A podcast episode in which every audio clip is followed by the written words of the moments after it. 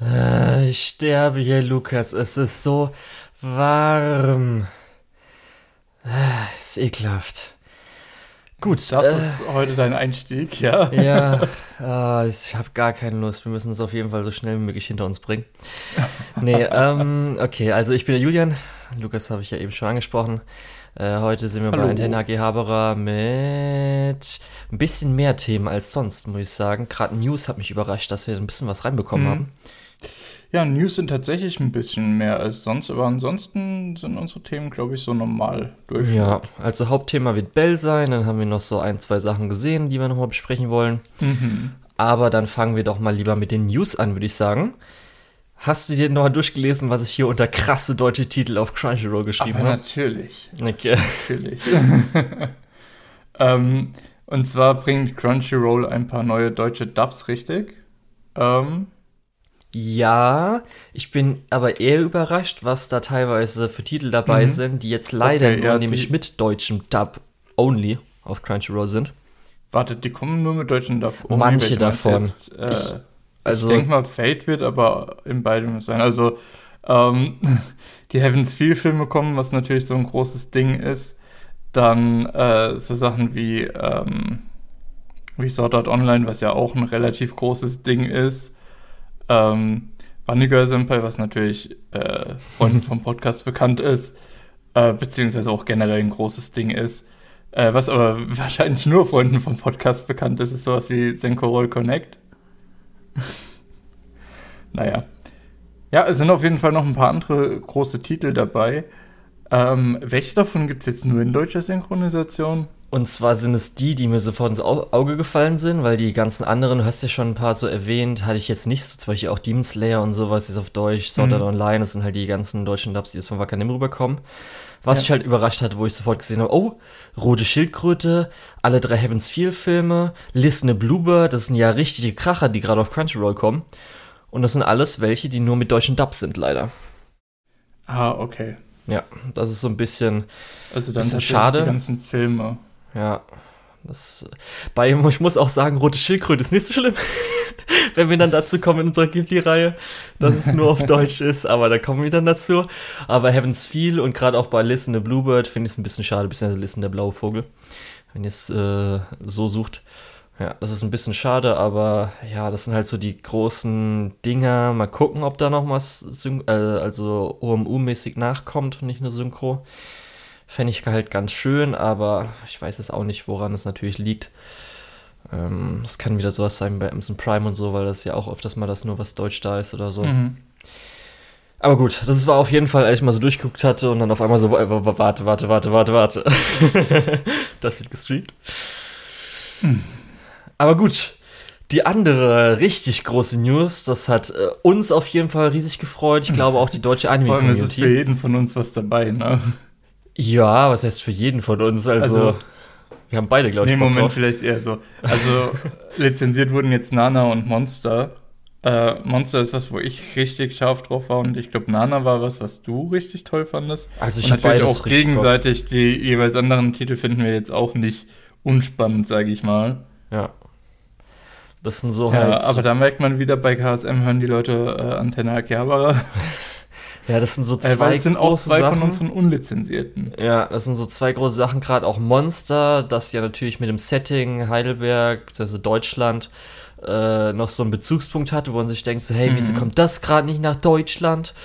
Mhm. Ähm, dann Nana, was halt zumindest auch, ich glaube, es war ja dann Mitte 2000er, äh, recht groß ist und beide Titel einfach, wenn man auch so bewertungsmäßig schaut, gerade auch noch so für Leute, die vielleicht dann erst ein bisschen in den 2010ern äh, eingestiegen ist, sind es halt so zwei große Titel, die auch viel dann äh, die Anime ähm, äh, Fans außerhalb Japans ähm, so hervorgehoben wurden als äh, zwei große Titel. Und ja, das war ja nicht umsonst in unserer nicht lizenzierten Anime-Liste, weil das halt so ja, zwei Top-Titel war, wo man sich so denkt, so, hey, wie, wie ist es, gibt es bei uns nicht. Ja. Ja. Und KSM hat ja die letzten Male auch schon bewiesen, dass sie alte Titel, Titel, die noch gebraucht werden, mhm. schön lizenzieren und das haben sie jetzt wieder getan. Ich glaube ja. zumindest Monster ist auch sowas, was ich tatsächlich mir vielleicht sogar kaufen und ins Regal stellen möchte. Ja. Du hast ja schon ein wenig bis ganz gesehen. Wie sieht es da bei ja, dir im Moment aus? Ich habe ich hab erst das erste Drittel so gesehen. Ja. Ähm, und dann ist es zeittechnisch bei mir ein bisschen eng geworden. Mhm. Und jetzt, wo es lizenziert ist, will ich dann, glaube ich, auch auf die Discs warten. Ja. Genau. Wirst du dir dann Monster in deutscher Synchro anschauen oder? Äh, Weil das ist natürlich das ist so ein gute Titel. Frage, da habe ich mir noch gar nicht so große Gedanken drüber gemacht. Kommt drauf an, wie gut die Synchro ist, weil es macht natürlich Sinn. Es ist natürlich dann ja. sehr flavorhaft, wenn die ganzen Deutschen Deutsch reden. Ja, das ist halt, also ja. das ist so ein Titel, wofür man halt sehr stark dafür argumentieren kann. Es wird hier oft zum Beispiel auch bei Bacano im englischen Raum gemacht, dass dann oft gesagt wird, weil es ja sehr passend ist, da mit einer englischen Synchro das zu schauen. Ja, muss man sich auf jeden Fall mal oder muss man gespannt sein. Ich hoffe mal, dass ihr auch gerade bei Monster, eigentlich auch bei Nana, bei beidem äh, gut was rausholen für die Synchro. Beide sind natürlich auch äh, Titel, die längere, also ähm, viele Folgen haben. Ich glaube, Nana ist irgendwas mit über 40 oder so, Monster über 70. Ja. Leider, was ich natürlich dann schade finden werde, weil ich denke mal, dass dann beide Titel, wenn sie auf Streaming Services kommen, natürlich auf Aniverse kommen werden. Ist halt ein bisschen schade, dass es immer so mit hier zweifach Prime und Aniverse gebraucht wird. Aber da will ich mich jetzt auch nicht allzu groß beschweren. Die Titel sind jetzt zumindest mal lizenziert. Das heißt, da freue ich mich für jeden, der sich zumindest auf die Discs freut und vielleicht auch Aniverse äh, Streaming-Besitzer ist. Also, Account. ja. Aber neben dieser großen News ist jetzt heute lustigerweise auch noch eine weitere News gekommen zu einem nicht lizenzierten Anime, also beziehungsweise mhm. einem Anime, der in dieser Liste ist bei uns. Der vielleicht dann dich freut, weil du den ja damals auf die Liste setzen wolltest, ist nämlich, ja. es gibt News zu Mononoke, nicht zu verwechseln mit Prinzessin Mononoke, den Ghibli-Titel. Ist immer ein bisschen schwierig, wenn man nach Mononoke sucht. Richtig. Äh, da wurde nämlich jetzt angekündigt, es soll nächstes Jahr einen Film geben.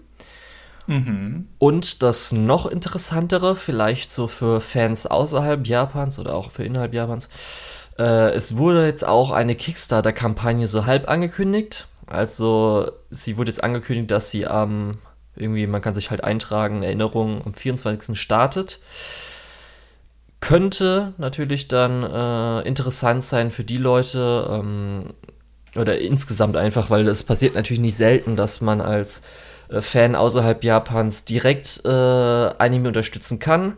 Aber will ich mich noch nicht so weit aus dem Fenster legen, weil man weiß noch nicht ganz genau detailmäßig, wie das abläuft. Es kann natürlich auch sein, dass dann wieder nur in Produktion mäßig oder sowas reingeht. Aber äh, ich will es zumindest mal erwähnt haben, dass falls man sich dafür interessiert und dann möglicherweise Leute direkt unterstützen kann, hat man hier mal wieder eine Möglichkeit, nachdem, ich weiß gar nicht, was für Kickstarter-Projekte, wir hatten ja letztens äh, mit Wit Studio äh, Mädchen von der anderen Seite, mhm. Girl from the Other Side. Vorher hat man mal halt Trigger irgendwie gehabt oder halt das äh, Dormitory-Projekt, wo man natürlich jedes Jahr äh, Geld spenden kann für ein paar Animator. Darum äh, ist, glaube ich, auch ganz schön, weil ich weiß nicht, wann kam denn Mononoke überhaupt raus? Das war doch schon. Äh, das war in den 2000ern. Ja. Ähm, genaue Jahreszeit kann ich dir gerade aber nicht sagen, leider. Ja. Kannst du mal kurz nachschauen, ansonsten mache ich es schnell. Ja. Es reiht sich auf jeden Fall zu den Titeln noch ein, wenn man jetzt so die letzte Zeit, gerade dieses Jahr schaut oder das letzte Jahr 2007. überschaut wo dann alte Titel wieder fortgesetzt werden, irgendwas Neues kommt. Wir hatten zum Beispiel jetzt auch vorgestern oder gestern Trigun, wo jetzt was Neues von Studio Orange kommt, was ja natürlich dann der Anime aus den 90ern oder was noch Anfang 2000er, also 2001 oder so. Nee, ich glaube, es waren 90er. Äh, ja, Trigun war, war in den 90ern. Ja. Darum ist zumindest auf jeden Fall so ein weiterer Titel, wo jetzt man so denkt, so wow, okay, der kommt nochmal zurück, da kommt noch was, ist ja nice. Aber es ist natürlich auch jetzt wieder die perfekte Gelegenheit, um Mononoke zu lizenzieren und nach Deutschland zu bringen. Das heißt, vielleicht können wir bald wieder einen Titel von der Liste streichen und das würde mich sehr freuen. Auch wenn ich glaube, das ist so ein Titel, der leider doch ein bisschen nischiger ist als vielleicht sogar ein Monster und Nana. Ja, aber man kann ja zumindest trotzdem mal hoffen. Richtig, Lukas. Hopium. Ja. Okay. Ja, und ich habe ja erwähnt, sehr viele Titel die letzte Zeit, wo man gedacht hat, da kommt nichts mehr und auf einmal kommt wieder was. Und das ist eigentlich ein Ticken neuerer Titel, aber er ging auch so in die Richtung. Und zwar, ich habe mir jetzt Classroom of the Elite angesehen. Unter anderem, weil nächste Season die zweite Staffel läuft und weil ich es zumindest auch ganz interessant fand, äh, fand, was ich über so die letzten, ich weiß nicht, ob es sogar Jahre dann eigentlich waren, so mal mitbekommen habe davon. Dann habe ich es mir mal dieses Mal gegönnt, um dann jetzt die nächsten Staffeln zu sehen. Es wurde sogar schon die dritte Staffel angekündigt. Weißt du denn überhaupt irgendwas darüber, Lukas? Jein, also ich weiß, das war doch einer der Titel, wo es darum ging, dass das so ein bisschen von der äh, vom Quellmaterial abgewichen ist, oder? Korrekt, ja. Genau, und dass das gar nicht gut angekommen ist bei den Fans vom, Richtig. Äh, von der ursprünglichen Light Novel, meine ich. Ja, genau. Ähm, genau, aber du wirst uns jetzt wahrscheinlich mehr inhaltlich dazu sagen können. Ja, also das ist nämlich auch das Ding, weshalb wir haben jetzt oft genug über die Sachen gehabt, die wiederkommen und dann kann man sich überlegen, ob man es anschaut oder nicht. Und das fand ich nämlich auch sehr interessant, weil das war so ein Punkt, den man halt mitbekommen hat, dass es äh, teilweise komisch abgewichen ist und so weiter. Und das finde ich immer mega interessant dann zu sehen, wie sie die zweite Staffel und so weiter, vielleicht irgendwas Redcon, irgendwas anderes machen und schauen, wie sie es dann verbinden. Das Ding ist nämlich, das war mir jetzt dann auch gar nicht so bewusst, ich weiß nicht mehr, wie es ganz war, ob die Light Novel schon gut abgegangen ist, als dann der Anime rauskam und äh, die Fans, zumindest auch Jap japanischen Fans, es richtig scheiße fanden, was da, wie die Adaption war und sogar fast zu boykottieren, kann man fast sagen, dazu äh, nichts irgendwie gekauft haben und sowas. Aber ich habe da nochmal geschaut und zwar ist die Light Novel sowohl auf MyAnimeList als auch in Anilist unter den Top 5. Und zwar beide, weil es gibt zwei, die erste und dann Year 2 gibt es gerade neu. Oder was heißt neu, sondern ist jetzt eine Fortsetzung. Das heißt, die ist schon mal sehr gut und ich hatte nämlich auch noch in, Erinnerung, dass irgendwie abläufmäßig äh, die gerade sehr gut dann abging, als auch der Anime kam, oder sie dann auch richtig stark äh, Preise eingeheimst äh, hat. Und ich glaube, nicht so ganz vom Produktionskomitee erwartet war, dass es so gut ist und dass sie deswegen nur so eine mittelmäßige Adaption gemacht haben. Aber gut. Um was geht's? Ich muss auch sagen, ähm, ich verwechsel immer die Frage, Titel. Wird das Sequel jetzt, wird das jetzt ein Sequel oder ein Neustart? Weiß noch nicht so ganz. Ich kann ja gleich dann auch klären, was falsch war oder okay. was so ein bisschen anders war. Auf jeden Fall. Ich verwechsel auch immer oft, dass ich High School of the Elite sage, aber das ist Classroom of the Elite. Man kann sich ja schon denken, es geht was um Eliten. Also es geht nicht um äh, eine Klasse voller pinkhaariger Scheinpriesterin, sondern ähm, es beginnt damit, dass irgendwie unser Protagonist kommt irgendwie auf diese komische neue Schule. Das ist irgendwie finanziert von der japanischen Regierung. Ist anscheinend auch so eine eigene Insel, wo halt nur wirklich die Schüler sind plus halt Personal. Und wird auch schon der Ansprache, ach, das, ich würde eigentlich wirklich am liebsten, hättest du es geguckt, Lukas, weil du wirst dich richtig aufregen.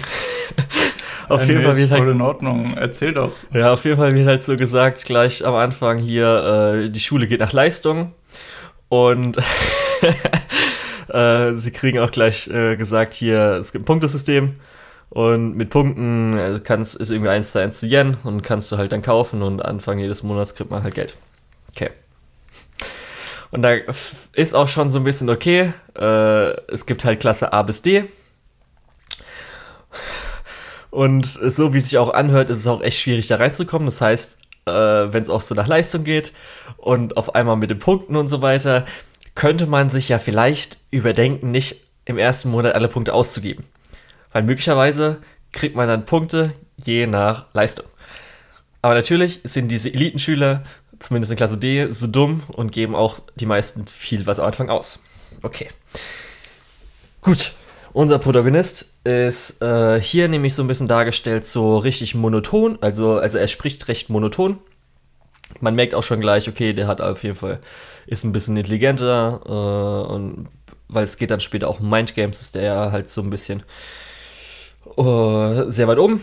Und ähm, wir erfahren halt so ein bisschen, es gibt halt Klasse A bis D, das heißt, die sind auch, die besten sind halt in A, B, C, D ist halt also wie mhm. gut mehr oder weniger die so Schüler eine, sind. Es oder ist ein Classroom, Assassination Classroom Nummer, dann in der Klasse eh nur die Leute sind, die man sowieso schon abgeschrieben hat. Ja, genau, was ich halt komisch finde, weil es natürlich trotzdem, um auf die Schule zu kommen, elitmäßig, aber es hieß halt mhm. zum Beispiel, also die Lehrerin, als dann die auch an alles was ausgegeben haben und sich mega schlecht verhalten haben im ersten Monat, kommt dann auch so ein bisschen so an, so hier, ihr seid ja äh, die Mangelware, so ein bisschen. Und jetzt müsst ihr euch erstmal drauf arbeiten, keine Ahnung was. Okay. Und ja, wir haben dann gleich am Anfang äh, hier zumindest unser Female Lead, würde ich sie jetzt mal bezeichnen. Und äh, sie hat halt mit unserem Protagonisten am Anfang sich kurz ein bisschen Haare bekommen und die beiden sind auch dann Sitznachbarn und sie will halt so, hier, ich will keine Freunde und mein, wir erfahren auch, dass sie ein bisschen Minderwertigkeitskomplex, Schrägstrich, Brocon zu ihrem ähm, Schülerratspräsidentenbruder ist und sowas. Okay. Gut, das ist so ein bisschen das Setting. Und dann gibt es halt zum Beispiel erste Zwischenprüfungen, je nachdem, wie viele Punkte sie kriegen, desto Punkte kriegen sie dann insgesamt. Und wenn man mehr Punkte hat als C, steigt man halt auf die C-Klasse auf und so Zeugs und kriegt dann auch je nach mhm. Klassen Punkte, also wie groß die Klasse ist, je mehr Punkte die haben, kriegen dann auch am nächsten Monat immer dann das in Geld umgewandelt, dass man wieder Geld kriegt. Okay, und wahrscheinlich ist die Klasse D auch noch die kleinste Klasse und. Ja, nee, ich glaube, die sind alle gleich groß. Da kommen wir nämlich okay. zu den ersten Änderungen. Im Original sind es 40 Schüler und das haben sie hier zumindest, zumindest mal auf 25 runtergestuft.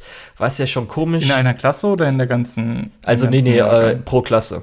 Das heißt, okay, im Original ja. sind es in der Light Novel 40 und hier sind es 25, was halt komisch sein kann, wenn es halt weitergehen würde, ja, was sie wahrscheinlich nicht geplant mhm. haben weil ich denke mal, viele werden dann auch eher mal nochmal relevanter in den späteren Light Novels, späteren Volumes. Darum ist schon komisch, dass auf jeden Fall das schon mal kleiner gemacht wurde. Dann, was ich so gehört habe im Original, ist auch so, dass hier unser, ich würde ihn halt so ein bisschen Hachiman Origairu no monotoner erster bezeichnen, wie er wirkt am Anfang. Und das ist anscheinend in der Light Novel auch ganz anders. Da ist er ganz normal. So ein bisschen auch dusseliger Rom-Com-Protagonist. Da komme ich auch noch später mhm. drauf. Das heißt eher so, dass er halt so normaler wirkt und nicht gleich so desinteressiert. Und dann das größte Problem, was die Light Novel-Leser äh, halt hatten, ist, ich habe ja gesagt, äh, Female Lead, sie heißt Torikita, das ist so eine Schwarzhaarige. Viele Szenen, auch wichtige Szenen, wurden auf sie umgeschrieben. Das heißt, da hatten eigentlich andere, zum Beispiel Mädels oder so, ähm, ja, okay, das ist natürlich Relevanz. Gut, wenn dann, ja. ja. Und das hat halt sie dann da, gemacht. Da hat sie dann wahrscheinlich ganz andere Character Traits von Szene zu Szene. Ja, das nicht unbedingt. insgesamt nicht gut funktioniert. Und dann hast du halt das Problem, dass die ganzen anderen Figuren einfach nicht mit drin sind, beziehungsweise Richtig. keine Rolle spielen. Ja, das ist halt dann das Schwierige, ähm, wenn es da halt. Da, damit machst du nicht nur ihren Charakter kaputt, sondern halt auch die ganze Geschichte. Ja, und da geht's halt dann darum, wenn es halt Sequels geben sollte, dann hat man halt nicht schon irgendwas etabliert, dass die zwei Charaktere interagiert haben und da irgendwas ist. Und das ist halt auch ganz weird. Zum Beispiel das eine ist halt echt so, wo man so fragt, okay, wie, wieso hast du es gemacht? Anscheinend hat auch, ich glaube, der Director hat gesagt, dass er sie halt als Charakter sehr gerne mag. Aber okay. Ja, das Ganze muss ich sagen. Ich dachte am Anfang vielleicht, okay, Mindgame ist halt cool und auch ich lieb's ja so ein bisschen, sage ich, oder ich glaube, wird wahrscheinlich jeder sein, weshalb er auch so Serien guckt, ist halt, wenn dann die anderen Leute, die sich halt aber als für was Besseres halten oder als mhm. intelligenter halten. Wenn die dann ihr, ihre Rechnung bekommen. Richtig, genau. Da gibt's halt am Schluss äh, eine tolle Szene, einfach das Finale ist dafür ganz schön. Aber das ganze Ding ist ein bisschen weird einfach. Erstmal natürlich so das Setting ist so ein bisschen komisch, dass halt Japan das macht und wie das funktioniert, weshalb, aber da haben wir ja noch nichts erfahren, weshalb das gemacht wird. Es kommt halt auch so, ist halt so ein bisschen Anime-esk, dass es halt so leicht übertrieben ist. Zum Beispiel. Oh, dieser Anime ist etwas Anime-esk. Ja, du kannst vielleicht schon dadurch äh, hören, dass sie ja eine eigene Insel so haben, eine Schulinsel für mhm. halt Eliten, okay, dann. Ja, gut, das ist jetzt aber auch keine Seltenheit. Ja, aber dann fahren sie halt später halt so mit einem Kreuzfahrtschiff und dann müssen sie halt so als Aufgabe erledigen, so auf einer einsamen Insel zu überleben und so Zeugs. Und also, okay, das ist jetzt die Schulaufgabe in Ordnung. Aber das ja, hat schon gut. am Anfang angefangen. Da gibt es halt diesen Typen, aus, äh, der ist halt so der Boss, so ein bisschen aus Klasse C. Und das ist, die sind halt in der Karaoke-Bar, aber die Karaoke-Bar, so wie die als, der hat erstmal auch so seinen äh, großen schwarzen Bodyguard, der anscheinend da auch dabei ist, der immer Englisch spricht. Und dann ist es aber auch so ein bisschen Hostess-Bar-mäßig, dass irgendwie so seine eine Klassenkameradin halt, weiß ja, wie das ist, irgendwie einschenkt, an ihm so, äh, mit den Schultern dran ist und sowas. Und das ist halt schon ein bisschen so, naja, ich weiß ja nicht. okay. Dann die ganze, das ganze Ding ist halt auch oft öfter, gibt es sehr viele Fanservice-Szenen auch über das Ganze verteilt. Ist okay. Ist dann jetzt halt so. Gut, äh, Charaktere finde ich zumindest ganz interessant. Es gibt so einen Plotpoint, den ich äh, teilweise gut, teilweise schlecht finde. Das ist halt so ein bisschen Stalker-mäßig mit einer versuchten Vergewaltigung. Und da fand ich zumindest gut gemacht, wie dargestellt wurde mit dem Stalker, mit, der, mit dem psychisch, psychischen Punkt. Ich weiß nicht, hm, wie oft wir jetzt auch Stalker-mäßige Themen immer in Anime hatten, aber das mit, dass das ist schon äh, ein Staple. Ja, er ihr halt Briefe schreibt und er auch glaubt, dass sie eine gegenseitige Brief, ähm, ich, nicht, nicht Brieffreundschaft, aber Briefaustausch haben, dass er zum Beispiel sowas hat hier, sie schreibt ihren Blog ja nur für mich, jetzt ist sie auch noch hierher auf die hm. Insel, wo ich ja arbeite. Und das finde ich ganz interessant, weil das hört man ja öfters mal so, wenn es so um Stalking-Fälle geht. Genau, dass Oder? die halt denken, mhm. dass alles, was die Person online irgendwie macht, dass es an sie gerichtet ist und sowas. Das ja. fand ich ganz interessant. Da weiß ich jetzt nicht, äh, es wurde halt so gemacht, als sie äh, dann sagt, er soll sie in Ruhe lassen, nachdem es halt alles verhindert wurde, dass er sofort in hier, du hässliche Schlampe, du hast mich belogen, bla bla bla. das sind halt so zwei Aspekte. Das eine ist halt so ein bisschen der Inselaspekt mit hässliche Schlampe, dass man halt sofort, wenn man Abweisung hat. Und das andere ist halt der Stalker-Aspekt. Ich weiß aber nicht, ob der auch im echten Leben immer so oft zusammenkommt, weißt du? Ja. Aber zumindest die zwei. Aspekte einzeln fand ich ganz gut okay umgesetzt, auch wenn ich natürlich wieder das Ganze eher so, ja, okay. Äh, und auch so fand ich einen Charakter sehr interessant. Ähm, das war äh, Kushta heißt sie. Äh, das ist so ein bisschen die das kleine Genki Girl, was sich mit allen anfreunden will und ein bisschen große Brüste hat. Und da war auch schon genauso wie am Anfang, wo man sich so denkt, ey, Elitenklasse, wieso checkt ihr einfach nicht? Selbst die Hinweise ist natürlich an uns Zuschauern so ein bisschen gegeben, dass jetzt irgendwas nicht stimmt und auch die Charaktere immer gesagt haben, irgendwas stimmt nicht. Und bei ihr wurde auch schon so ein bisschen, dass anscheinend vielleicht da so eine Fassade ist, weil irgendwie unsere Female Lead traut ihr jetzt so nicht. Dann sieht man mal öfters, wie irgendwie so hier sie dunkles Gesicht hat, wo man dann ihre Augen nicht sieht, weil sie irgendwie reagiert hat. Der Dead Giveaway dieser ja. Charakter ist hm, Da böse. könnte irgendwas bei ihr nicht stimmen. Und tatsächlich, kleiner Spoiler ist so, dass sie halt äh, das nur so spielt und sie halt dann auch irgendwie mega manipulierend so, oder was heißt mega manipulierend, aber so ein bisschen ist, man aber noch nicht so ganz weiß, also jetzt in der ersten Episoden hat man noch nicht so ganz ihren Deal draußen. Aber das finde ich, also so den Character Type und wie das so dargestellt wird, finde ich richtig geil, aber von ihr ist dann eigentlich wenig da. So, also gerade ihre andere Persona ist eigentlich gar nicht und das finde ich ein bisschen schade zumindest. Ja, und äh, so kann ich echt nicht so viel sagen. Also die Adaption war okay. Ich finde halt schade, weil man merkt dann wirklich der Twist ganz am Schluss. Auch der ist wahrscheinlich in der Light Novel noch stärker, ist da auch so ein bisschen gewesen. Und so finde ich ehrlich gesagt auch, man merkt, glaube ich, ein bisschen, dass äh, wenig noch auf die Charaktere, auf andere Charaktere, Interaktionen und so weiter gesetzt wurde. Da war wahrscheinlich ein bisschen mehr weil ich so zumindest das ganze Setting und so weiter ganz okay bis cool finde und darum eigentlich auch schon Bock habe jetzt auf die nächsten zwei Staffeln, wenn die jetzt besser gemacht sind. Ich frage mich wirklich, ob sie dann die Persönlichkeit noch ein bisschen umändern äh, hm. von unserem Hauptcharakter. Und dann, weil jetzt denke ich mal noch ein bisschen mehr Interaktion mit den, wenn man ins Key Visual guckt, mit den anderen Charakteren so reinkommt, die jetzt auch vernachlässigt wurden, dann könnte es schon echt cool sein. Aber ich würde echt so, gerade auch wie die ganzen Leute gesagt haben, boah, man kriegt niemals Staffel 2 von Classroom of the Lead, weil das ist ja echt cool, gerade auch ein Light Novel. kann ich leider jetzt so von den ersten zwölf Episoden nur von dieser Adaption nicht sagen, weil die war echt mittelmäßig. Die war hm. echt so, meh. Man merkt zwar, hat ein bisschen was, aber naja. Also für dich hätte ich es jetzt auch nicht empfohlen, muss ich sagen. Ja, ist doch gut soweit. Ja. Aber hat zumindest ein bisschen äh, Zeit gefüllt. Ja, das ist doch ganz gut. Ja. Was hast du denn so gesehen zuletzt, Lukas? So, ich habe mir Spring angeguckt.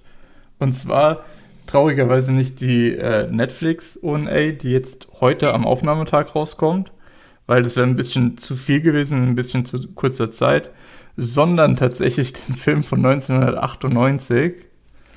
Ähm, ja, genau. Äh, ich habe mir halt auch gedacht, hey, jetzt kommt was Neues, da muss man doch das Alte schauen. so ähnlich wie du.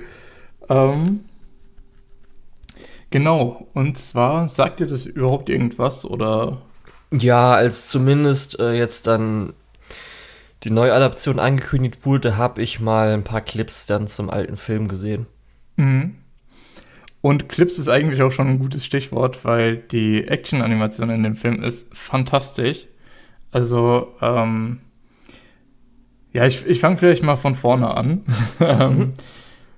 äh, wir werden in den Film geworfen und es macht erstmal nichts Sinn. Äh, wir, es gibt erstmal irgendwie eine Traumsequenz, dann bringt sich jemand um und man weiß nicht so ganz, was überhaupt abgeht. Ähm, ja, das ist, glaube ich, schon so eine der größten Schwächen von dem Film, weil der erklärt gar nichts. Ähm, und ich denke, dass das Netflix, glaube ich, äh, besser macht mit einer Laufzeit, die dreimal so lang ist. Oder sein wird ja. jetzt mit der ONA. Ähm, genau, aber im Endeffekt geht es darum, äh, wir haben Yu, unseren Protagonisten, der ein äh, Spriggan ist. Das ist eine Spezialeinheit. Später lernen wir auch noch Sean kennen, wo ich im ersten Moment, wo er den Mund aufmacht, gedacht habe, oh, Gänsehaut, weil ähm, ich hatte mir vorher den Cast nicht angeschaut und er wird halt einfach gesprochen von Takehito Koyasu, den ich ja schon häufiger erwähnt habe. Das ist die eine Stimme, die ich überall raushöre, weil es ist so eine geile Stimme. und das passt halt hier auch perfekt. Äh, genau, mit diesen beiden Spriggans äh, erleben wir dann noch die Organisation um sie herum, hauptsächlich Dr. Meißel und seine Assistentin. ähm, genau. Und diese ganze, diese Spezialeinheit äh, muss in die Türkei, weil dort die äh, Arche Noah ausgebuddelt wurde. Äh, also man merkt schon, storytechnisch ist das ein bisschen all over the place. Ähm, vor allem, wenn dann eine Cyborg-Organisation äh, noch mitspielt, die in der früher Yu war, obwohl der kein Cyborg ist. Und das Ganze ist dann auch irgendwie noch Teil des amerikanischen Militärs und ja, etwas verworren. Ich glaube tatsächlich hier, die Story ist nicht das, worauf es ankommt. Ähm, da muss man ein paar Augen zudrücken. Es gibt auch so ein paar kleinere Plotholes, wo man sich dann, die einen vielleicht doch rausziehen. Ähm, aber so das wirklich Wichtige sind eigentlich die Actionsequenzen. Und es geht halt auch direkt los, äh, wenn dann Yu in der Türkei ankommt, äh, wird er erstmal angegriffen. Und äh, eigentlich ab diesem Punkt hat man nur noch so kleinere Dialogsequenzen, die die Action ähm, unterbrechen und am Ende natürlich noch den Willen-Monolog. Und ansonsten ist es nur Action nach Action nach Action. Und zwar wirklich äh, so schön 80s Action-Movie mäßig. Ähm, wo dann mit äh, Gatling ganz halbe Landstriche ausgelöscht werden, so ein bisschen. äh, also echt alles ein bisschen arg over the top. Äh, dann kommt natürlich noch so dieses Anime-mäßige dazu, dass man vor Schüssen wegspringen kann und dass man sich natürlich auch äh, typischerweise hinter seinen Gegner teleportieren kann. ähm, ja, wir kriegen sogar, und das ist was Seltsames, was ich in Anime total häufig sehe, wo ich auch so ein bisschen Fable für habe, seit äh, Walter von, von Helsing, und zwar mit diesen Fäden, äh, Leute, die so mit Fäden kämpfen und dann ihre Gegner auseinandersäbeln damit. Das ist so, ist immer so blutig, es ist immer so dumm, ich liebe es. Ähm, also so einen Typ haben wir dann auch noch am Start. Und letztendlich diese ganzen Actionsequenzen führen dann so Stück für Stück, Geballer nach Geballer zu einem Climax dann in dieser Arche, äh, wo es dann viel darum geht, äh, was heißt es, Mensch zu sein, was heißt es, äh, menschengemacht zu sein, was heißt es, göttlich zu sein. Aber das ist alles nur so ganz oberflächlich und dann wird wieder geballert. ähm, ja, insgesamt, ich glaube, ich kann den Film ganz kurz zusammenfassen. Es ist jetzt nicht der anspruchsvollste Film, aber er sieht richtig gut aus, besonders für seine Zeit. Ähm, und ja, ich habe jetzt auch echt Bock auf die Netflix und ey, ich habe jetzt echt Bock zu erfahren, was da eigentlich los ist. ähm, und insgesamt, ich weiß nicht, wenn, wenn man mal die Gelegenheit hat, sollte man vielleicht reinschauen. Der Film geht normale Filmlänge eineinhalb Stunden ähm, und ist halt sehr brutal. Wenn man auf sowas steht, dann, ey, wirklich kriegt man was Gutes. Äh, wie gesagt, wenn man nicht so viel von der Story erwartet. Ja, also so wie es anhört, weil ich auch gedacht habe, ist halt so wie in den 80er, 90er ein bisschen üblich, wo man halt eine OVA oder halt mhm. Movie-Länge OVA, je nachdem. Äh, ja, das was, ist eher dann für die Fans. Ja, Sci-Fi-mäßig. So, dass jeder sowieso weiß, um was es geht und ja, dann. Adaptiert, dann hier auch noch, mhm. was ja auch üblich war, mit großer Brutalität und so weiter. Selbst ja. sowas wie ein Akira ist ja auch so storymäßig, wo es dann zum Ende hin so ein bisschen so, äh, okay, und man erfährt danach, ah, es gab auch noch ein paar Mangas danach okay, darum ist vielleicht das so ein bisschen so weird, um das abzuschließen, damit man so ein Ding mal so hat.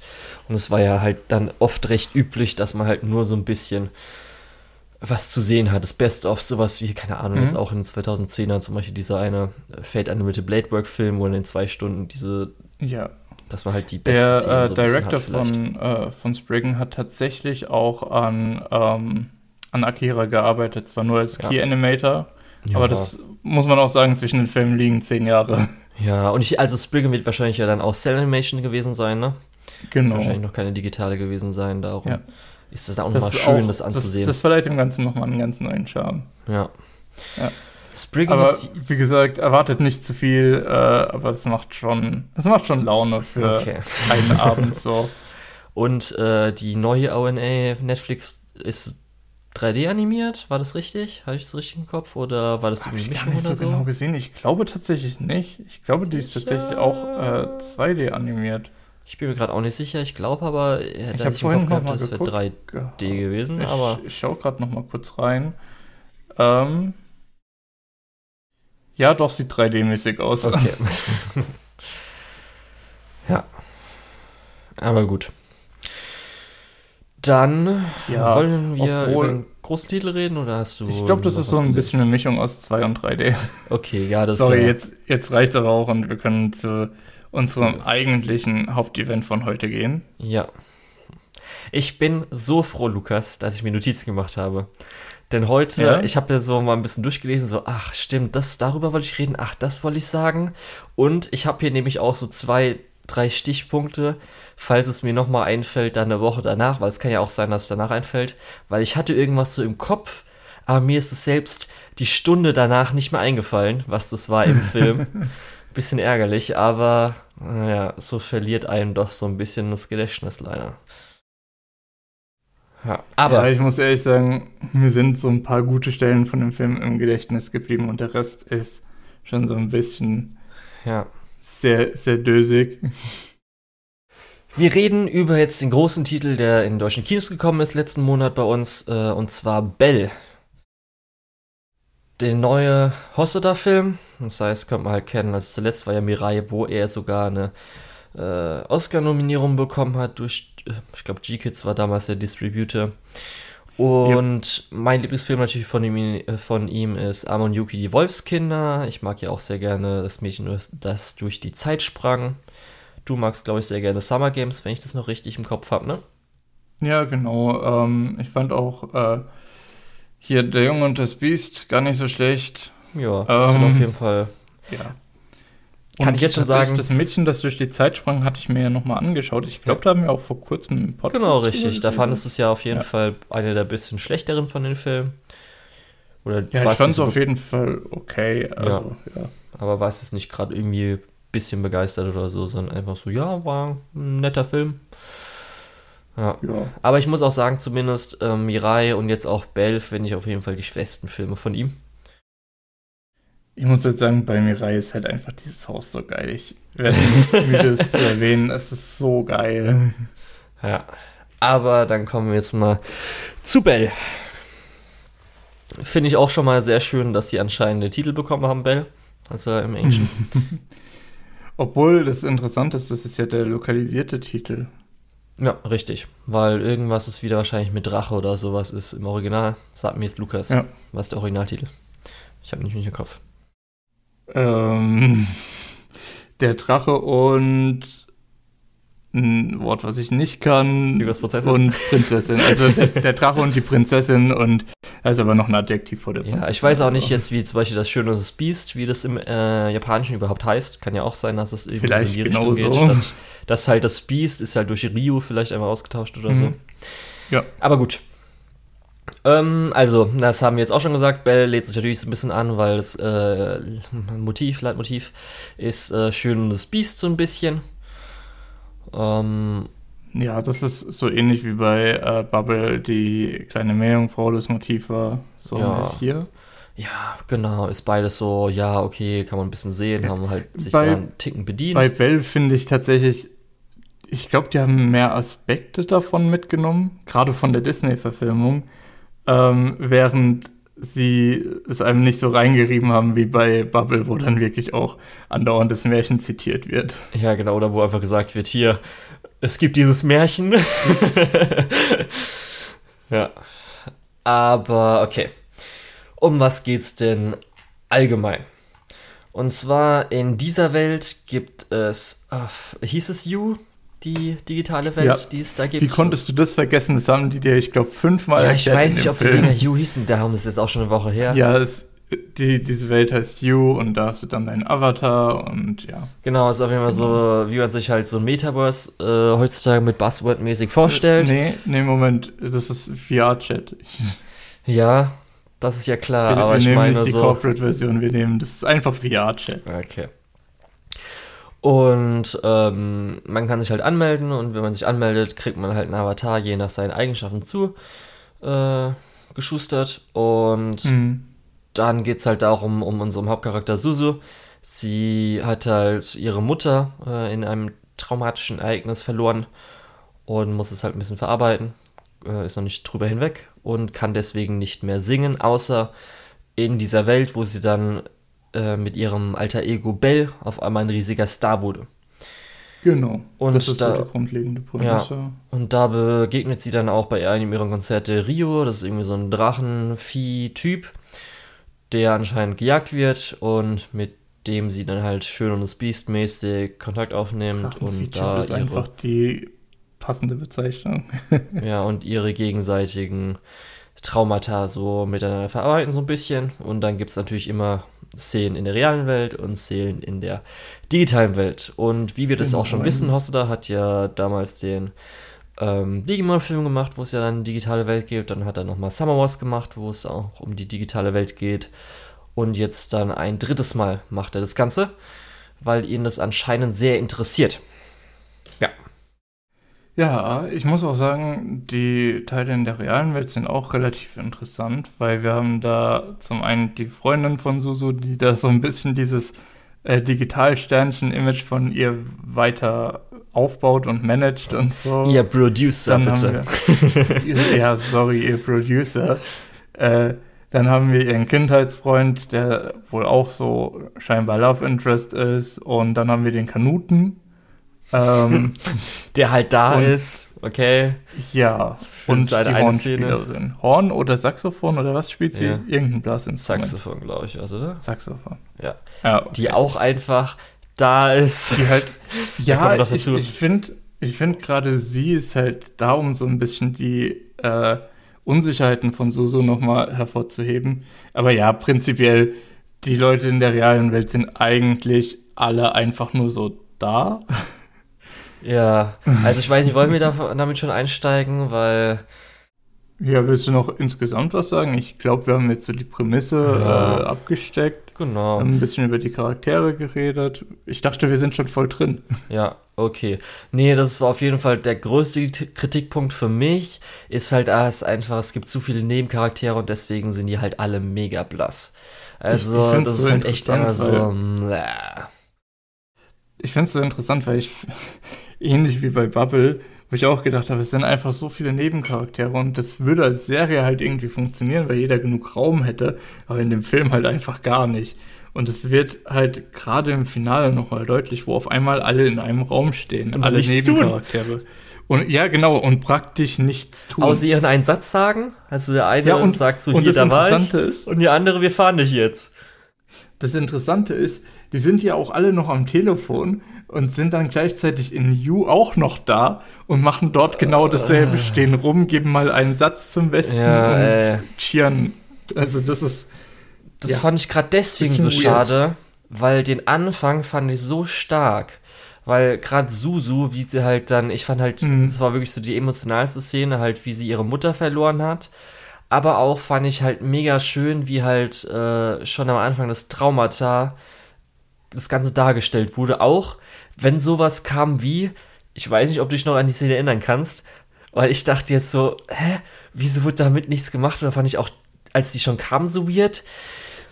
Kann sich noch daran erinnern, an die Szene, wo sie im Raum war, wo sie halt alles vollgeschrieben hatte. Ja. Wo sie, hä? Das war so ein bisschen, sie schreibt noch Musik ähm, aber sie ja, kann es nicht mehr singen. Ich fand halt die Szene stark am Anfang. So ist es für mich rübergekommen. Ja, ich fand halt ich stark am Anfang. Darum habe ich ja gemeint, dass das Traumata so, so gut dargestellt wurde mit, weshalb hat, äh, also sie schreibt ja so, weshalb hat Mutter das andere Kind und nicht mich gewählt. Weil es natürlich, mhm.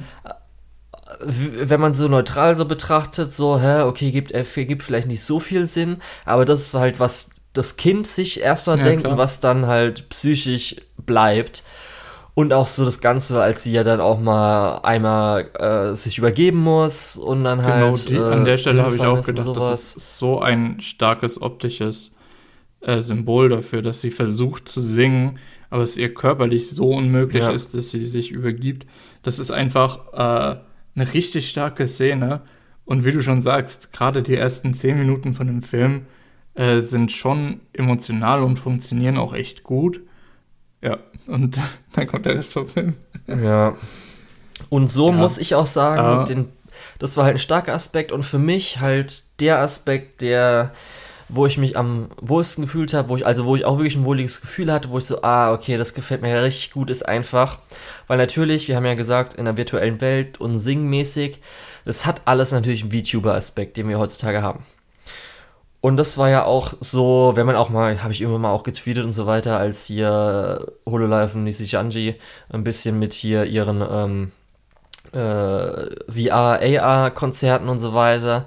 Das finde ich halt richtig geil. Und ich fand es halt so toll, wie halt die ganze Kultur da richtig gut dargestellt wird mit. Das war ja dann am Anfang, als man ein bisschen die Montage hatte, mit als Remixes erstellt wurden von ihrem Singen. Mhm.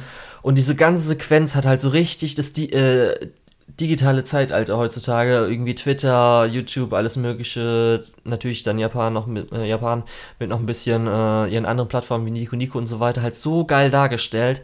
Ja, auch spät. Ja. Es ist ein bisschen traurig, dass das ähm, japanische Medien machen das oft ziemlich gut tatsächlich und ich finde es total schade, dass das bei uns halt nicht so gemacht wird. Bei uns, immer wenn es irgendwas mit digital zu tun hat, muss das mit Werbung vollgeschissen werden. Für jeden, äh, für jede Plattform und für jeden sozialen Dienst und was weiß ich was alles. Äh, und das ist immer sehr, sehr traurig, ja. weil es gibt aus dem Westen meiner Meinung nach keinen guten äh, Film, der irgendwie mit der digitalen Welt zu tun hat. Ja, und auch später ich, so. Ich habe auch das Gefühl, viele verstehen das einfach nicht so gut. Ja. Wie dann halt auch die Kommentare so dargestellt wurden, die dann am Schluss mhm. das Bild von ihr gebildet haben.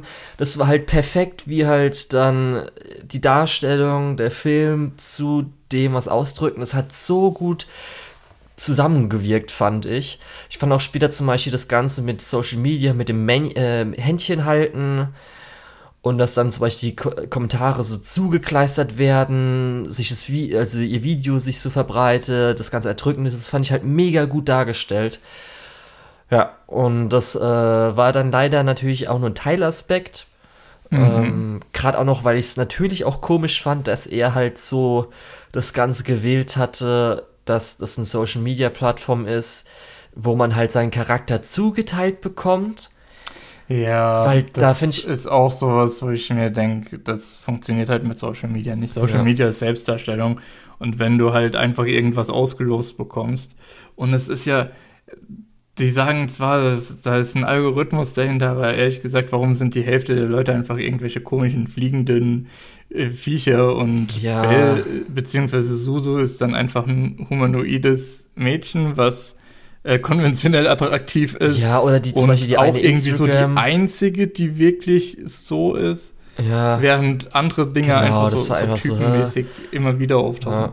Ein bisschen weird. Ja, und zum Beispiel auch die eine Instagram-Frau da, die dann natürlich so als quengelndes Kind dargestellt wurde und sowas als ja. ob dann Leute das halt dann machen würden. Das fand ich echt so ein bisschen, ja. Äh, hat das irgendwie abgeschwächt. Da dachte ich so ein bisschen so, hä, okay, das andere machst du Und eigentlich so mega, das hast du verstanden, aber das, okay. Das wirkt dann so ein bisschen erzwungen, weil er halt dieses Thematik ja. machen wollte.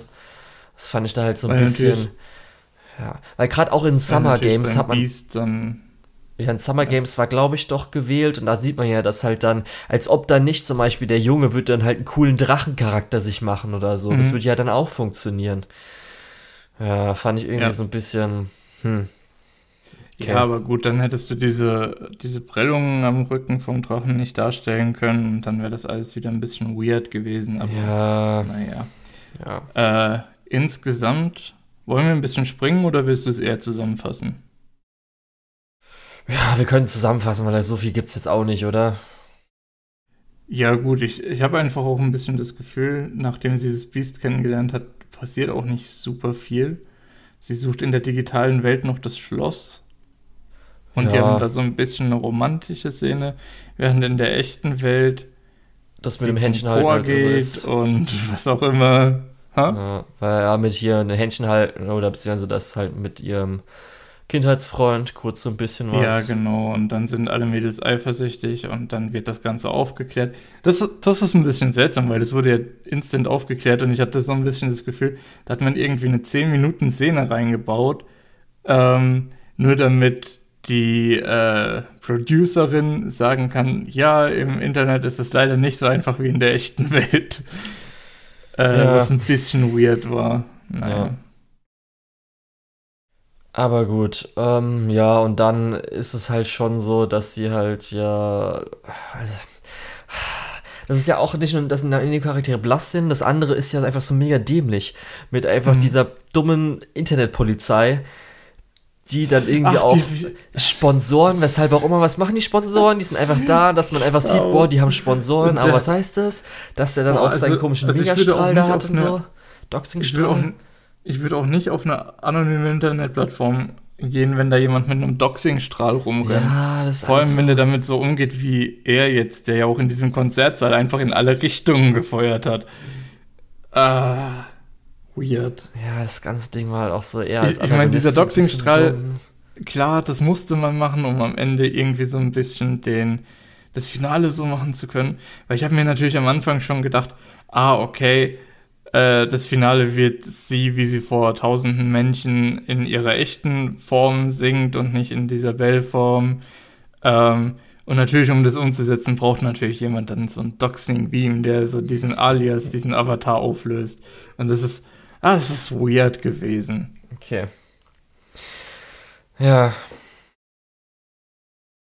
Ja. Insgesamt wollen wir noch mal kurz über den Climax sprechen. Sollen wir das in den Spoiler-Teil packen oder brauchen wir eigentlich nicht, oder? Ähm, äh, Obwohl, ich habe ja eigentlich auch schon was dazu gesagt, also. Ja, gleich, äh, können wir gleich als Spoiler-Teil, ich will halt noch so ein paar auf Kleinigkeiten noch mal rein, noch mal mhm. eingehen vielleicht. Ja, klar. Zum Beispiel, ich fand es auch noch ganz schön, wie ich der eine kleine Bruder dargestellt wurde. Der wirkt ja so mhm. ein bisschen, ich hätte jetzt zuerst so muss ich auch, also sage ich jetzt so offen, habe ich zuerst dran gedacht, dass er vielleicht so ein bisschen autistisch ist. So irgendwie eine kognitive, vielleicht leichte Beeinträchtigung. Kann auch davon kommen, dass er halt ähm, psychisch und physisch vielleicht auch ein bisschen dann von äh, der Familie äh, äh, ähm, äh, ja, Gewalt äh, erfahren hatte oder so. Das fand ich ganz schön, oder was heißt ganz schön? Das fand ich nett, wie das dargestellt wurde, wie ich das jetzt so interpretiert ja, hab, habe. Ich habe so ein bisschen das Gefühl, er war halt einfach so, so apathisch, er hat es halt einfach so hingenommen. Ja, also nicht genau. unbedingt, ich hätte jetzt nicht unbedingt gesagt Autismus oder so, sondern eher so, das ist für ihn normal und er nimmt das hin als normal und er steht dem Ganzen so mhm. gleichgültig gegenüber. Ja, also ich hatte eher noch so eine äh, Unschuld, weshalb ich gesagt habe, wenn man, wenn ich jetzt so, so ein bisschen sein Alter vielleicht ja, wahrnehme, klar. dass darum ein bisschen, habe ich zumindest kognitive Beeinträchtigung so leicht interpretiert. Ich dachte halt ja, zuerst gut, autistisch, aber als man erfahren sein, hat, die ne? Familiensituation, dann hat man es erst so, ah, okay, vielleicht liegt es dann daran. Ja. Genau, und äh, die komischen KIs war auch so wieder ein bisschen weird, mit auch dann, dass er irgendwie so seinen Geheimgang da so hatte, aber okay. Ja. Kann man, äh, da kann man noch irgendwo ein Auge zudrücken, finde ja, ich. Ja, dann weiß ich halt nicht, wollen wir halt nochmal audiovisuell danach, vor Spoiler danach? Ich, ich glaube, wir müssen gar keinen Spoiler-Teil machen. Ich habe ja schon okay. einen großen Teil vom Ende verraten. Und wir ja, haben okay. auch schon drüber gesprochen, dass die zum Finale alle sich in einen Raum stellen. Ja. Ja. Nee, aber da kann man auch echt dazu sagen, was haben, also die, alle anderen haben auch wirklich nichts beigetragen. Wir hatten dann nochmal diese mhm. komische Diva, Sängerin, die halt am Anfang war und dann am Schluss nochmal kurz in der Crowd war, dass wir irgendwie noch mit der Crowd mitfielen können oder so. Kleine KIs waren komisch. Wir haben halt dann die zwei Nähmädchen am Anfang und am Ende. Der Vater hat halt auch nicht wirklich was beigetragen. Wir wussten halt nur, dass sie natürlich distanziert waren ja. wegen der Mutter und dass wahrscheinlich vielleicht am Schluss es besser wird oder so. Saxophon-Dame hat halt nur mit dem Freund und am Schluss einen Satz beigetragen, also ein Hinweis da einfach. Was, da muss ich kurz einhaken, weil so vor dem finalen äh, Akt gibt es diese eine Szene in, in dem Bahnhof, wo Susu mit äh, dem Saxophonmädchen unterwegs waren und sie gesteht halt Susu, dass sie den Kanuten ganz gut findet. Ja. Äh, und dann gibt es dieses Geständnis in diesem Bahnhof. Und ich finde diese ganze Szene einfach so gut. Die ja. hat so viel Spaß gemacht. Das ist meiner Meinung nach so die beste Szene in dem Film und ja, der Rest ist eher so. Ja. ja, aber die hätte noch besser sein können, wenn uns die Charaktere auch irgendwie interessiert hätten. Ja, genau. Das ja. ist halt aber gut. Also für mich war auch das Beste funktioniert halt der Film nicht. Die Charaktere sind halt so mh, mm, austauschbar. Ja, also ich habe ja auch dir damals gesagt, das Beste am Geständnis für mich waren die Crocs, die getragen wurden. aber auch so fand ich so ein bisschen gerade, weil die wurde ja auch lang gezogen und da habe ich auch schon gemerkt, so die Charaktere, das ist mir eigentlich auch gerade, wenn es bei anderen Pärchen, die halt eher so mal zusammenkommen, hätte es ja. mir eher gefallen, aber hier, weil ich halt null was mit denen zu tun hat, die mir vollkommen egal sind, man, man muss auch sagen, war es ein bisschen obwohl, so mehr bei mir.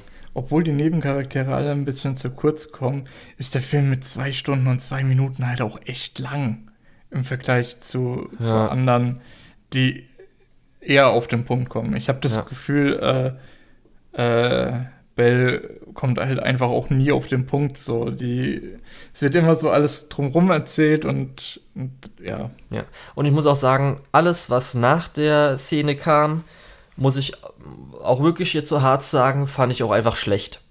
Bin ich voll bei dir. Also gerade auch, dass wieder rausgezögert wurde mit zum Beispiel dem Skype-Gespräch, das Ganze, dass jetzt ja. jeder seinen einen Satz beitragen muss, dass hinweismäßig ja. was kommt, wieder irgendwie auch so das, ich muss ja, es tut mir auch ein bisschen leid, ich muss wirklich bei den Twin Towern einfach richtig hart lachen. Weil einfach das, das dann so Twin Tower gab, aber natürlich dann auch, dass hier äh, äh, CSI-mäßig an Hahn-Szenen, gab es ja vorher auch schon einmal beim Instagram, aber dass dann auch nochmal hier das so kam. Und dann halt alles, dass ja. sie alleine dann dahin fährt ja. Ah, fand ich echt einfach alles so ein bisschen dämlich. Dann auch so, als dann die Szene kommt, was sie jetzt machen muss, um sich zu äh, erkennen zu geben. Er dann zum Beispiel der Freund, also ihr Kindheitsfreund, der eh auch eigentlich auch keine Rolle gespielt hat, hat über das mhm. Ganze, dann so ganz durch hier, du musst dich enthüllen. Und ich so, was ist es jetzt dein fucking Ernst? Nein, muss ich nicht, das ist alles ja mal mega dumm gerade. Nee, das, das ist genau das, was ich meine. Äh, ich habe das Gefühl, dieser Climax, wo sie als sie selbst singen muss, stand ganz am Anfang vom Film fest und dann haben die irgendwo am Ende gemerkt, fuck, wie kommen wir denn jetzt auf diese Szene? Äh, und so ist das dann halt zustande gekommen. Weil es wurde ganz am Anfang halt so ähm, ausgelegt, wo man sich denkt, okay, das ist auf jeden Fall der Climax, das ist auf jeden Fall das Finale. Ähm, und dann halt gar nicht. Dann, dann kommt nichts mehr, was dieses, dieses Finale supportet, außer dass es von der Struktur halt einfach so passieren muss.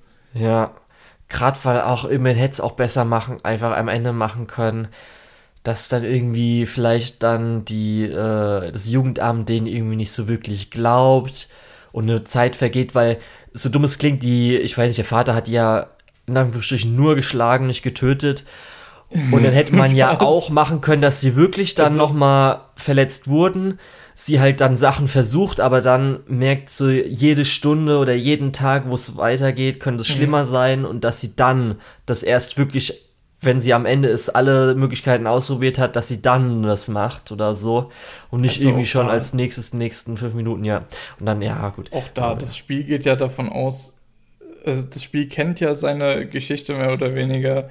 Und ich gehe mal davon aus, durch dass das seine Figur die Prellungen auf dem Rücken hat, wird er halt auch welche haben und das wird. Ja, ich weiß schon, dass man sein. das halt möglichst schnell machen nur, will, aber ja, das fand ich leider echt da, einfach ein bisschen doof. Hätte man irgendwie das alles. Was auch ein bisschen komisch ist. Schlau machen. Ähm, was da ein bisschen komisch ist, ist auch, er hat kein, keinen Kampf verloren, außer drei Stück und da wirkt er irgendwie abgelenkt, wo ich mir dann so denke, ja, okay, also es ist alles so aufgebaut. Er ist abgelenkt, weil sein Vater ihn dann schlägt oder so. Ähm, warum hat er dann nur drei von, was weiß ich, 500 Kämpfen verloren? Ich dachte, das ist halt richtig abusive. Und es scheint ja so zu sein, als wäre dieses You ein gewisses Reizthema. Äh, beziehungsweise generell so dieses, dieser Aufenthalt im Internet. Das fand ich ein bisschen weird dann insgesamt, weil am Ende hat einfach die ganzen Puzzleteile haben nicht mehr so ganz ineinander gepasst, hatte ich das Gefühl. Ja, das war auch noch so das Ding. Da hatte ich nämlich nicht so ganz. Ah, das hat mich ein bisschen geärgert. Da würde ich nochmal kurz, wenn der Film vielleicht mal auch mal online im Streaming ist, nochmal kurz durchklicken. Das hat mich nochmal interessiert. Weil natürlich, ähm, am Anfang hat man natürlich vielleicht gedacht, ich habe zwar schon so gedacht, okay, es wirkt schon so, als ob man es denken könnte, darum wird es wahrscheinlich nicht so passieren, dass natürlich dann der Drache vielleicht der Kindheitsfreund ist, aber dann hat man schon so gedacht, hm, man erfährt zu wenig von ihm, darum wahrscheinlich nicht, was sich auch am Schluss bewahrheitet hat. Ich hätte es besser gefunden, wenn es irgendein komischer erwachsener Mann gewesen wäre oder so, anstatt dann irgendwie ein kleiner Zwölfjähriger oder sowas, 14-Jähriger. Aber wir wohl haben ja einen Hinweis bekommen damals, als die Verdächtige durchgegangen sind, durchgeklickt haben. Und da war ja das Interview mit dem Vater und den zwei Söhnen. Mhm. Natürlich den einen Sohn hat man ja öfters mal mit dem Hero, äh, das ist mein Hero gesehen und so weiter. Aber ich ja. weiß nicht mehr, im Interview wurde ja irgendwas gesagt, was da gesagt wurde. Wie die, vielleicht die Mutter gestorben ist, dass die jetzt irgendwie so, weil die Mutter irgendwas mhm. gemacht hat und so weiter, weil das hätte mich nochmal interessiert, um auch vielleicht ein bisschen glaub, die Motivation vom Vater mitzubekommen. Ich glaube, wenn ich das richtig verstanden habe, hat er irgendwie gemeint, ja, er ist alleinerziehender Vater und er kriegt das auch ganz gut hin. Sowas in der Richtung mhm. hatte ich das. Hatte, Aber nichts erfahren, wie die Mutter, was da passiert ist oder so. Was, Soweit ich weiß nicht, ja. aber ich kann mich auch täuschen. Weshalb er äh, vielleicht seine ja. Kinder schlägt, weil es muss ja auch irgendwie, was heißt muss, sondern vielleicht das. Ja, ich, ich gehe davon aus, dass er halt einfach nicht damit klarkommt, alleinerziehender Vater zu ja, sein. Ja, ja, das ist auf jeden Fall, aber ich dachte vielleicht, dass irgendwas nochmal ein klein bisschen mehr Details. Da habe ich mich ja, gerade auch dran erinnert. Nach, je nach Charakter reicht es leider oft. Ja, an die Climax-Szene, wo ich mir gedacht habe, dass du ja auch reagiert, reagiert hast, dir die nicht so gut gefallen hat, war die Konfrontation mit dem Vater mit ihr. Ja, nee, die hat mir tatsächlich relativ gut noch gefallen. Okay. Äh, weil durch das, dass jetzt eine andere Person da ist und dass das so in der Öffentlichkeit ist, sieht man auch, dass ich habe es so interpretiert, dass der Vater eigentlich weiß, dass das nicht gut ist, was ja. er macht. Und jetzt durch sie halt einfach damit konfrontiert ist und sein eigenes Verhalten konfrontieren muss. Genau. Ähm, ja. So habe ich das so ein bisschen interpretiert. Kann natürlich aber auch sein, dass das so Selbstschutz ist. Ah, ich will meine Kinder nicht in der Öffentlichkeit schlagen, sonst, ja. Und es kann natürlich auch irgendwie sein, ah, keine Ahnung, irgendein dummer Grund. Ja, also ich fand nämlich auch, weil du hast ja auch dann aber ein bisschen nicht reingekichert, als er dann so äh, am Boden gequiekt hat. Aber ich fand nämlich ja, auch. Ich fand, das, das war so ein bisschen einfach vom, vom, von der Tonalität so dissonant, dass er dann einfach zu Boden geht. Und ich fand, das ist irgendwie ein bisschen zu kitschig gewesen, vielleicht. Ja, aber. Zu, aha, jetzt kriegt er auch seine Rechnung. Bam! Ich fand es aber ja. gut, weil er hat ja, es gab ja diese schon längere Zeit, vergleichsweise längere Zeit, wo er vor ihr stand, sie schlagen wollte. Mhm. Und dann, ich fand aber schön, weil du hast schon ein, zwei Wörter dazu gesagt, aber halt, äh, so hatte ich es nämlich dann im Moment interpretiert, dass halt wirklich diese kognitive Dissonanz, die man auch so hat, wo man so merkt, wenn es eigentlich nicht richtig ist, jetzt das fremde Mädchen zu schlagen, so ungefähr, oder dass er das jetzt nicht kann, dass mhm. wahrscheinlich auch alles falsch ist, oder er jetzt auch merkt, dass er, wie du gerade gesagt hast, konfrontiert ist mit dem, was er eigentlich getan hat, und dass es auch andere Leute das wissen. Und das fand ich dann schon eine starke Szene. Ja, vor allem, ähm, weil man ja vorher auch noch gesehen hat, dass irgendwie diese Information rumgegangen ist. Irgendwie sein Bruder oder so hat ihn noch angerufen und irgendwie gesagt, hey, ist online, wie du deine Kinder schlägst so. das weiß ich gar nicht mehr. Das irgendwie ich sowas war, war da noch. So? Okay. Ja, und dann war ja seine erste Reaktion, wütend zu werden und seine Kinder nochmal zu schlagen, schlagen zu wollen oder zumindest anzuschreien. Und da habe ich dann auch gedacht, ja, okay. Ähm, naja. Ja. Deswegen, auf jeden Fall ja. fand ich zumindest, also auch, äh, dass jetzt das dahinter ist, äh, so ein Familiendrama, fand ich zum Beispiel auch interessant. Aber wie das alles so ineinander verwoben wurde, hat leider für mich nicht so funktioniert. Das war leider ein bisschen so mehr. Ich glaube, das kann man insgesamt über den Film sagen. Er hat einige sehr, sehr gute Bestandteile, aber es passt halt irgendwie nichts zusammen. Also nichts würde ich jetzt nicht sagen, aber es ist schon auf ja, jeden Fall ist, so. Das wirkt leider äh, vieles äh, übertreibungsmäßig ausgedrückt und ein bisschen ja. unbeholfen. So. Ja. Aber jetzt kommen wir aber auch äh, nochmal. Natürlich haben ein paar Dinge zusammengepasst, so ist es ja nicht. Diese Aha. Traumabewältigung in dieser virtuellen Welt ist zum Beispiel so ein perfektes Beispiel, dass diese beiden Ver Versandstücke zusammenpassen. Ich meinte das eher so äh, überspitzt. Okay. Ähm, okay. Weil am, gerade am Ende hat man dann das Gefühl, okay, irgendwie die letzten 20 Minuten haben nicht so wirklich viel Sinn gemacht.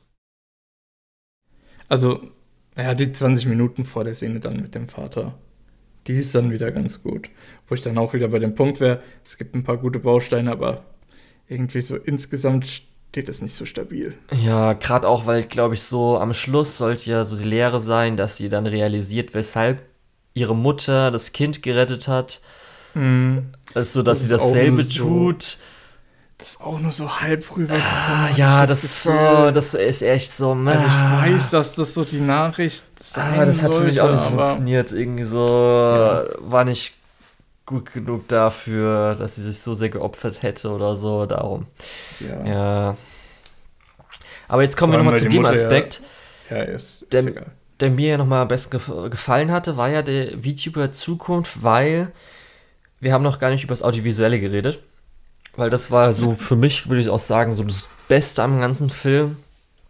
Weil es natürlich auch ein Film ist, das heißt, hat natürlich ein bisschen ja, mehr äh, man, Zeit, man Budget, sagen, Leute, die visuell, visuell finde ich es ganz cool, dass sie diese teilweise etwas unbeholfene 3D-Avatare hatten in Weiß der virtuellen Welt.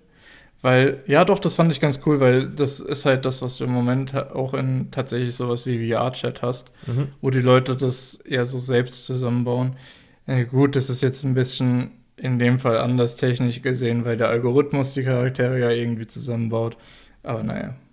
Also erstmal können wir vielleicht sagen, dass natürlich äh, die reale Welt wurde 2D animiert und die drei, also Virtual Reality wurde komplett 3D mhm, animiert. Mit 3D, ja.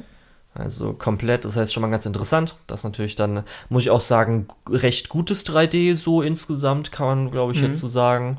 Da gab es so. Vor allem, wenn, wenn man schon, also ja, recht gutes 3D, wenn man aber schon bei der Diskrepanz zwischen der realen und der virtuellen Welt ist. Die virtuelle Welt ist halt auch einfach deutlich bunter, sehr viel Farben, während die reale Welt realistisch gehalten ist. Also jetzt auch ja, nicht ja. irgendwie total abgestumpft oder so. Aber äh, ja. Ich muss auch sagen, also ich fand das World and Character Design aus der virtuellen äh, Welt, muss ich leider sagen, ach, hat mir überhaupt nicht gefallen. Fand ich echt mehr. Bell als Charakter geht noch, da hat mich auch sehr gefreut, dass sie am Schluss oder zwischendrin noch ihren Cloak bekommen hat. Also ihren Umhang. Ja. Das gefällt mir immer sehr gut. Gibt Daumen nach oben von mir sogar noch in der richtigen Farbe. Und ähm, dann aber der Rest auch, zum Beispiel, ich habe ja schon gesagt, für die KIs gefällt mir nicht so.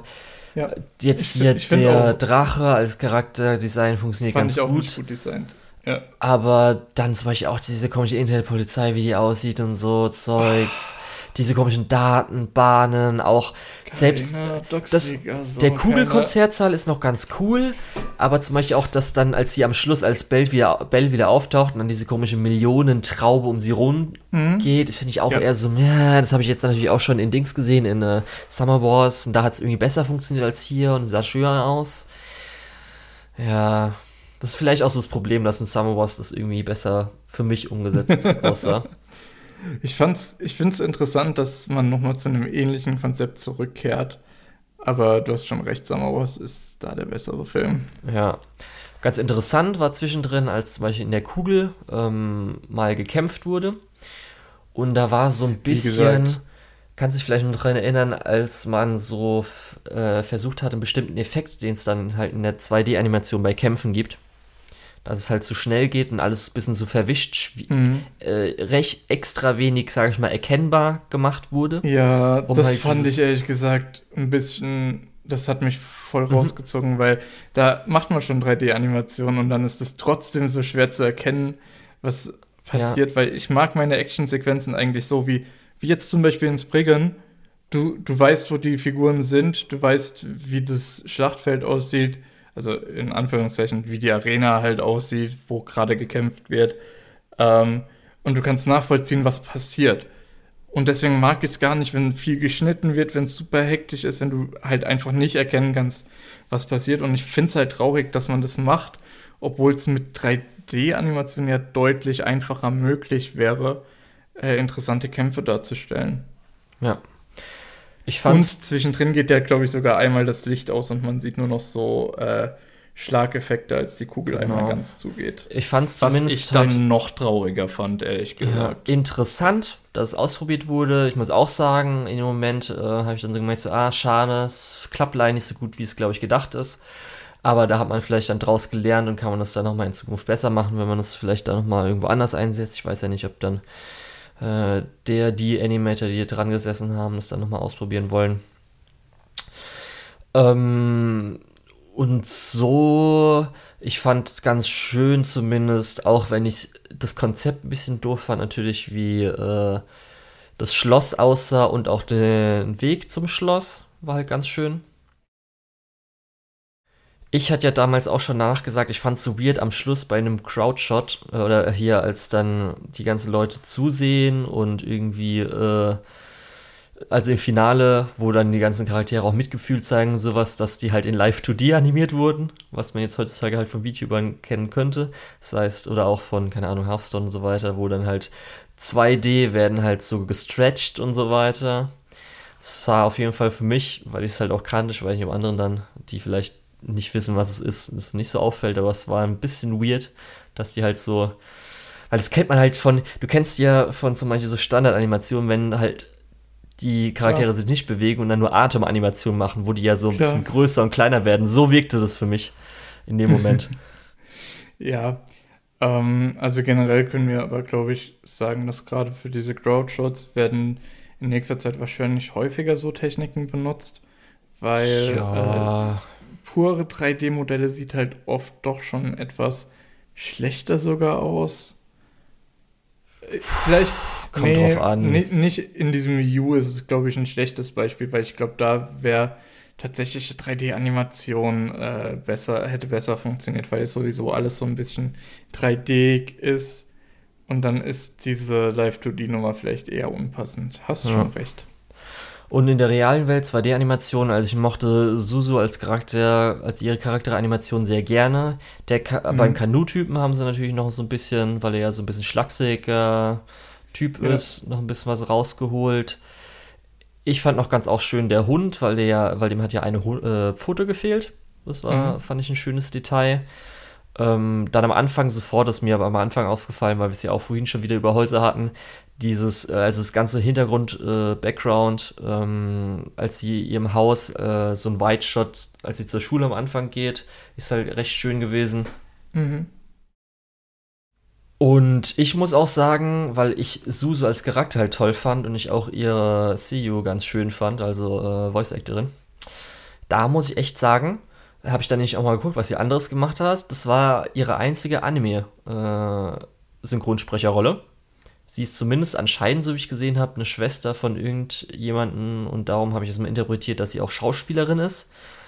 Aber das fand ich dann schon sehr interessant, dass sie das halt so gemacht hatte. Und aber auch, weil da kommen wir gleich dazu, ähm, das größte Highlight für mich ist natürlich die Musik. Ja. Ich habe dann auch gesagt, dass natürlich ein bisschen schade ist, dass sofort der geilste Song, der natürlich auch der Trailer-Song war, am Anfang gleich genutzt wurde und äh, danach eher noch einmal ein richtig guter Song war, als sie, glaube ich, zum ersten Mal sich eingeloggt hat und dann gesungen hatte. Ich weiß also nicht mehr, Gale of Songs war, habe ich vorhin mhm. irgendwie mal rausgesucht, müsste es, glaube ich, der gewesen sein, den man online schaut, ab Minute 2. Ich muss sagen, und da werden mir jetzt die meisten widersprechen, ich fand die Musik gar nicht mal so gut. Also ich fand, sie war okay, sie hat gepasst für mhm. den Film und so, aber ich, es ist jetzt nichts dabei gewesen, wo ich gedacht hätte, wow, das ist so ein Wahnsinnssong, den okay. äh, will ich jetzt auch öfter hören. Und ich meine, es ist nicht so, als hätte ich das nicht, wo ich irgendwo sage, oh, super Song oder so. Aber hier ist jetzt keiner so wirklich rausgestochen, wo ich gedacht hätte, boah, das ist jetzt aber fantastisch. Sondern die waren alle halt so, ja, zweckdienlich. Okay. War nicht schlecht, aber es war jetzt auch nicht, äh, ja, besonders gut. Also ich mochte es sehr. Ich fand nur einmal ein OST, ich glaube, war das irgendwie, als sie getanzt haben oder irgendwie zusammen in die Luft geflogen sind oder sowas. Den fand ich eher so meh. Aber gerade mhm. Musik, ich habe ja. dann nochmal, wie gesagt, ja extra rausgeschaut. Das eine war halt der Trailer-Song. Ähm, aber dann glaub, speziell, den ich halt gut fand, den du, den du vielleicht dir nochmal anhören solltest, ist halt, wie gesagt, Gale of Songs. Mhm. Ich müsste, glaube ich, also der heißt auf jeden Fall, wenn du Bell Gale angibst, dann findest du den, der geht vier Minuten. Aber der richtig gute Teil ist ab Minute zwei, aber das andere kannst du vielleicht auch noch vorher anhören, je nachdem, wie du Lust hast. Das fand mhm. ich halt nochmal stark. Aber auch zum Beispiel den Endsong, der Climax-Song, fand ich auch eher so, ja, ist okay. Ja, da hatte ich halt auch ja. mehr erwartet. Da haben sie am Anfang halt, weil es auch die ersten zwei Songs waren, die, die ich richtig gut fand, haben halt schon da leider ein bisschen so ihr Pulver ja. verbraucht. Ich weiß nicht. ja, ist ja. Nee, Kann also, unterschiedlich sein. Wir haben ja wahrscheinlich eh ja, Musik. Musikgeschmack. Ich höre gerade so kurz nochmal, ja, das, ähm, ich weiß die Stelle, die du meinst. Ähm, das war tatsächlich so ein bisschen das Highlight in Anführungszeichen, obwohl mich das auch nicht 100% abgeholt hat, ne? Mhm. Ja, ähm, okay. Und um nochmal kurz auf diese Tanzszene zurückzukommen, was ich gerade sagen wollte. Es kann sein, dass die Musik da ein bisschen anders war, weil die, die Szene ja komplett an diese äh, Disney-Nummer angelegt ja. war. Wo ich auch sagen muss, interessant, dass man hier, das ist ja ein bisschen gegenteilig zu Bubble, in Bubble dann das ursprüngliche Märchen und nicht die äh, Disney-Verfilmung zur Grundlage genommen wurde, ist hier halt dann doch einiges an Einflüssen von Disney gegenüber dem klassischen Märchen äh, eingeflossen. Eben auch diese Ballraum-Tanzszene. Ja. Ähm, wo ich sagen muss, netto Marsch hätte man sich sparen können. ja, wie gesagt, der Film, immer noch, der Film geht zwei Stunden und wir, wir reden jetzt hier so ein bisschen darüber, dass die meisten Sachen total belanglos sind, die passiert sind. Ja. Und dann auch noch irgendwie eine, eine Hommage reinzuschummeln, finde ich schwierig. Finde ich mhm. schwierig. ich habe zumindest das äh, vom Film mitgenommen. Boah, ich habe so Bock auf digitale Persönlichkeiten, digitale Celebrities, VR-Chat, wie sich das alles entwickelt. Das wird Bock machen. Also, come on, was für Möglichkeiten es geben wird, einfach Konzerte mit Grafikeffekten, die du halt im realen Leben ja nicht machen kannst. Das wird ja mal sowas von geil werden, Bühnenshows und so Zeugs. Boah, wie das nice. Bin mir nicht so sicher, ob sich das durchsetzen wird. Also durchsetzen nicht, aber es wird auf jeden Fall eine Nische von natürlich vielen sein. Und hey, come on, ja. dann bist du dann in Virtual Reality kann natürlich und dann auch sein, dass mit, in der Arena sein, von Millionen von Leuten, Lukas, da drauf schaue. während ja, über ich, dir... Ich, ich habe den Film auch gesehen. ähm, nee, kann sein, dass ich da jetzt total pessimistisch drauf schaue und in zehn Jahren sagen alle, haha, guck dir mal den Idioten da an. Der hat damals gesagt, dass das Internet sich nicht durchsetzen wird. Ja, ähm, kann natürlich alles ein bisschen sein, aber ich habe im Moment gerade bei so Metaverse-Geschichten das Gefühl, dass da die falschen Leute mit zu viel Geld in diese Nische rein wollen und es dann eher uncool machen. Aber naja. Ja, die coolen Sachen wird es ja aber immer weiterhin geben, Sache. Lukas. Huh? Die coolen Sachen wird es immer geben. Ja, weiß nicht. Weiß nicht, muss man mal gucken. Würdest du auf ein Konzert in äh, Zuckerbergs Metaverse gehen? Weil ich nicht. Ja, in Zuckerbergs Metaverse natürlich nicht. Aber. in VR-Chat wäre ich dabei. Ja, guck, in äh, Fortnite wäre ich auch raus. ja. Das wird dann okay. wahrscheinlich ja, das nee, aber das noch auf so YouTube stattfinden oder so. Aber das macht mhm. auf jeden Fall Bock. Da freue ich mich drauf, äh, was da so uns die Zukunft bringen wird. Und das war das auch, wie, die, wie das Internet dargestellt wurde, war halt einfach das Beste am ganzen Film so. Ja. Für mich. Ähm, naja. Und äh, ja, es war leider so ein bisschen Enttäuschung. Aber zum Glück ich habe schon vorher natürlich gewusst, auf was ich mich da einlasse, dass es eher so mäßig sein wird, dass die meisten eher so sagen würden, ist auf jeden Fall einer der schwächeren Filme von ihm. Und dann bin ich auch mit der Erwartungshaltung rein und konnte ich dann auch einfach so bestätigen. Ja. Ich bin, ich bin tatsächlich diesmal ziemlich ohne Bias reingegangen. Ich konnte relativ gut verdrängen, dass das ein Hossiter-Film ist. Ich habe mir auch vorher nicht so viel dazu angeschaut. Ich habe halt irgendwie mitbekommen, ist ja eher so gemischt gewesen und für mich heißt gemischt halt so, okay, ich habe halt keine Erwartungen, vielleicht wird's cool, vielleicht wird's uncool. Vielleicht ist das sowas, was genau meinen Geschmack trifft und ich bin dann auf im Camp, hey, voll krass, richtig guter Film. Oder ist es halt nicht und ich denke mir dann, ja, hm, okay. Ja. Aber gut. Und ich bin jetzt auf jeden Fall bei ja, hm, okay gelandet. ich bin da relativ, wie gesagt, relativ offen reingegangen, aber mich hat es halt wirklich nicht überzeugt. Ja. Ist trotzdem wahrscheinlich noch besser als Bubble. Ja, das auf jeden Fall. Ja. Ich weiß nur nicht, wenn ich jetzt empfehlen müsste von den beiden Filmen, die, über die ich heute gesprochen habe, würde ich tatsächlich, natürlich zielgruppenabhängig, eher Spriggan empfehlen, weil die zwei Stunden, zwei Minuten von Bell sind schon teilweise echt langweilig. Ja, das ist so was, was man vielleicht parallel zu was gucken kann oder irgendwie auch mal das Handy rauspacken. Ja, machst du die Playlist rein, dann passt das. Ja.